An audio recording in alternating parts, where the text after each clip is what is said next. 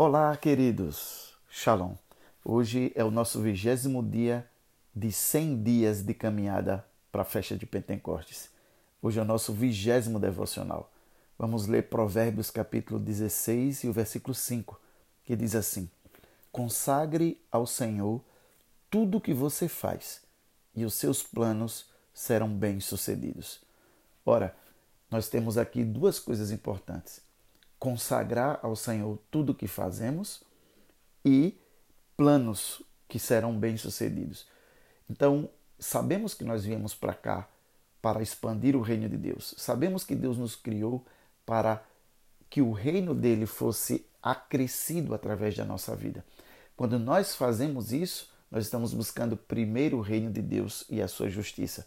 Isso é consagrar todo o restante que a gente faz ao Senhor. Então hoje nós vamos falar um pouco sobre orarmos, que é o que a gente vem falando, a dedicação e a importância à oração, mas também vamos falar sobre um plano de ação, que depois que você assistir, ouvir o áudio, vai estar aí na sua tela o resumo do plano para que você comece a trabalhar. O atleta de natação americano Michael Phelps, ele foi o maior atleta das Olimpíadas de todos os tempos. Ele foi o único atleta a ganhar oito medalhas de ouro em uma única Olimpíada.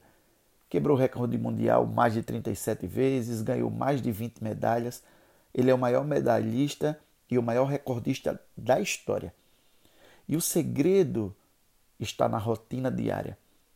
Michael Phelps, ele chegou a ser um garoto rebelde, a entrar em depressão, e o livro Uma Vida com Propósitos, do Rick Warren, foi que mudou a vida dele.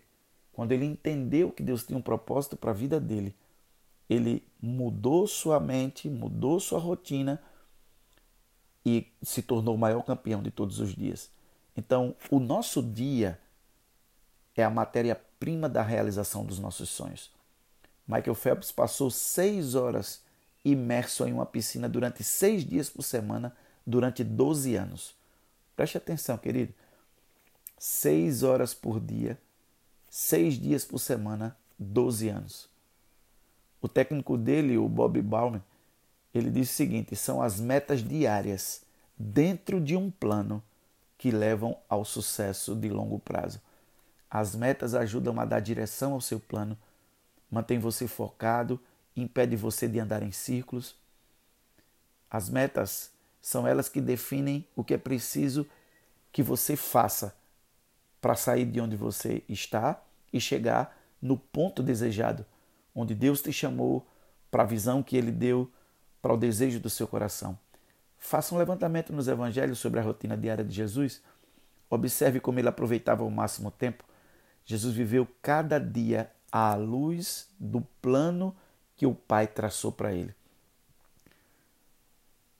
Tem um escritor do livro Vida em Profundidade, ele diz assim: A obra que Deus quer fazer, acima de tudo, nos nossos corações, é produzir a semelhança com Cristo. E aí vem uma pergunta, algumas perguntas importantes. Quais são os hábitos e as metas diárias de Jesus que você deve imitar? Você já escreveu as suas metas e ora apresentando cada uma delas diariamente ao Pai? Está trabalhando nessas metas? Esse era um dos grandes segredos de Jesus. Ele compartilhava tudo com o Pai, mas ele orava e agia dentro do plano que estava estabelecido. Essa é a ideia: oração e ação. O velho lema dos soldados durante a guerra da secessão americana era assim: confia em Deus e conserve a pólvora seca porque se molhasse a pólvora, mesmo confiando em Deus, não ia a arma não ia disparar. Se molhasse a pólvora, mesmo que eles acreditassem em Deus, eles estariam sendo negligentes com o equipamento deles. Então, ore e execute um plano. Quando você terminar o áudio, você vai ver um plano que eu estou mandando para você para auxiliar você e apoiar nesses 100 dias que você que nós estamos caminhando até a festa de Pentecostes. Tudo bem? Querido e amado Deus, obrigado por esse tempo. Sabemos que o Senhor nos quer multiplicando. Sabemos que o Senhor quer o crescimento da igreja. Sabemos que o Senhor quer o aumento das pessoas conhecendo Cristo e o tendo como Salvador e Senhor da sua vida. Sabemos que o Senhor nos ungiu, teu Espírito está em nós, porque o Senhor nos ungiu para libertar os cativos, proclamar liberdade aos algemados, colocar vestes de louvor em vez de espírito angustiado, para que todos se tornem carvalhos de justiça plantados pelo Senhor. Essa é a nossa missão.